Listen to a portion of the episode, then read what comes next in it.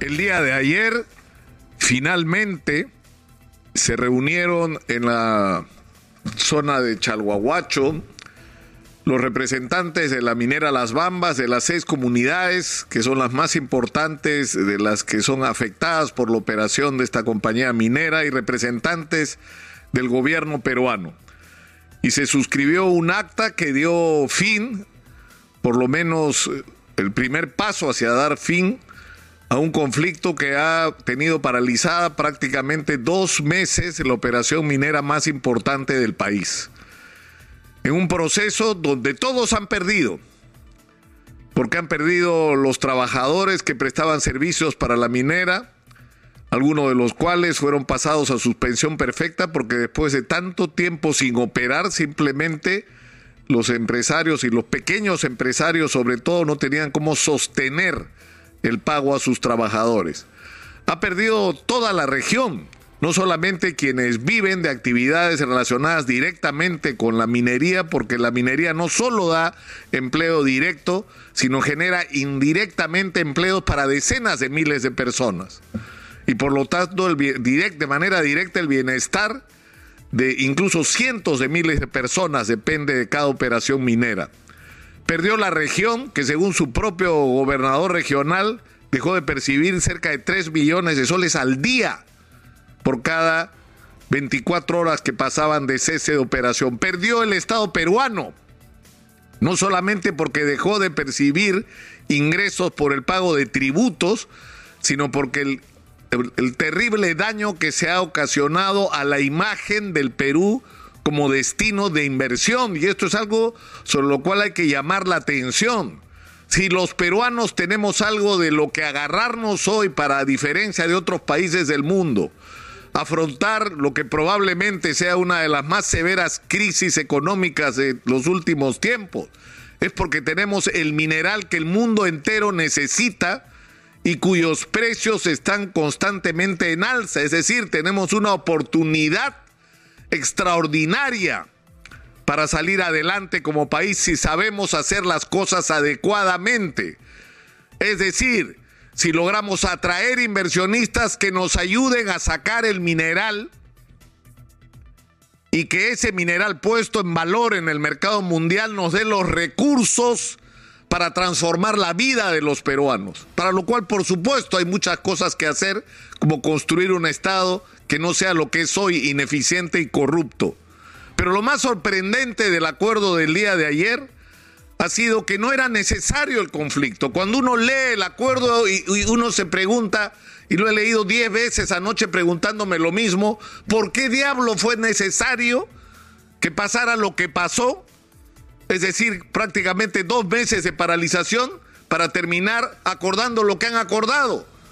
Se levanta el estado de emergencia, se levantan las medidas de fuerza que fueron las que provocaron esta situación, pero lo más importante de todo, se van a sentar en una mesa cada comunidad para resolver los problemas pendientes. Pero para eso no se necesitaba que lleguemos a estos extremos tan perjudiciales para todos. Y esto tiene una explicación. Y la explicación es el papel del gobierno y del Estado. Y no me refiero solo a este gobierno de Pedro Castillo, sino a todos los gobiernos anteriores. Porque acá hay una falla de origen en la manera como estamos mirando esta situación. Nos olvidamos que el dueño del mineral que hay enterrado en el subsuelo somos todos los peruanos. Es el Estado peruano según la polémica constitución del 93 que dice que el mineral que todo lo que hay en el subsuelo, todas esas riquezas son de todos. Entonces es al Estado peruano al que le interesa promover la extracción de ese mineral para que los recursos que se extraigan de ahí sirvan para cambiarnos la vida a todos los peruanos. Y para eso el Estado entrega en concesión a compañías y, y, para eso el Estado se tiene que preocupar porque se hagan acuerdos con las comunidades que son afectadas por la operación minera para que se beneficien de esa explotación minera de manera directa, para que no sufra perjuicio el medio ambiente y las otras actividades económicas de la zona. Y para eso el Estado no es un invitado, no es un garante, no es un observador, no es un visitante, es un actor directo y permanente del proceso de explotación minera en el Perú. Y eso es lo que tiene que cambiar.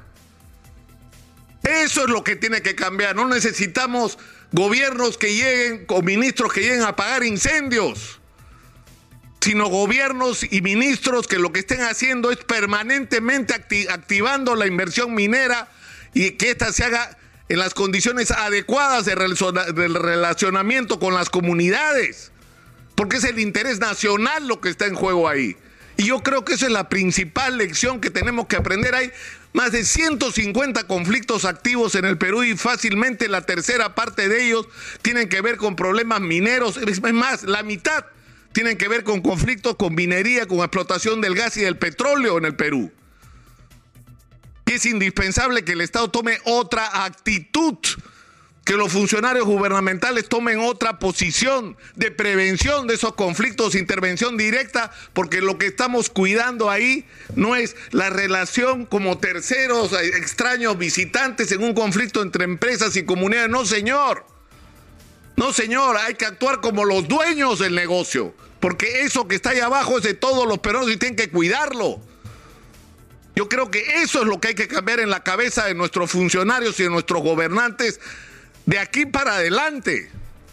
Yo creo que esa es la principal lección que tenemos que aprender y para eso, por supuesto, hay que poner a las personas adecuadas, porque si no tenemos a las personas adecuadas, si no tenemos a las personas que conocen la problemática del sector, no vamos a avanzar y vamos a perder una vez más, como ya lo he señalado hasta el cansancio en este espacio, la gran oportunidad que la vida nos está dando, que el destino nos está dando.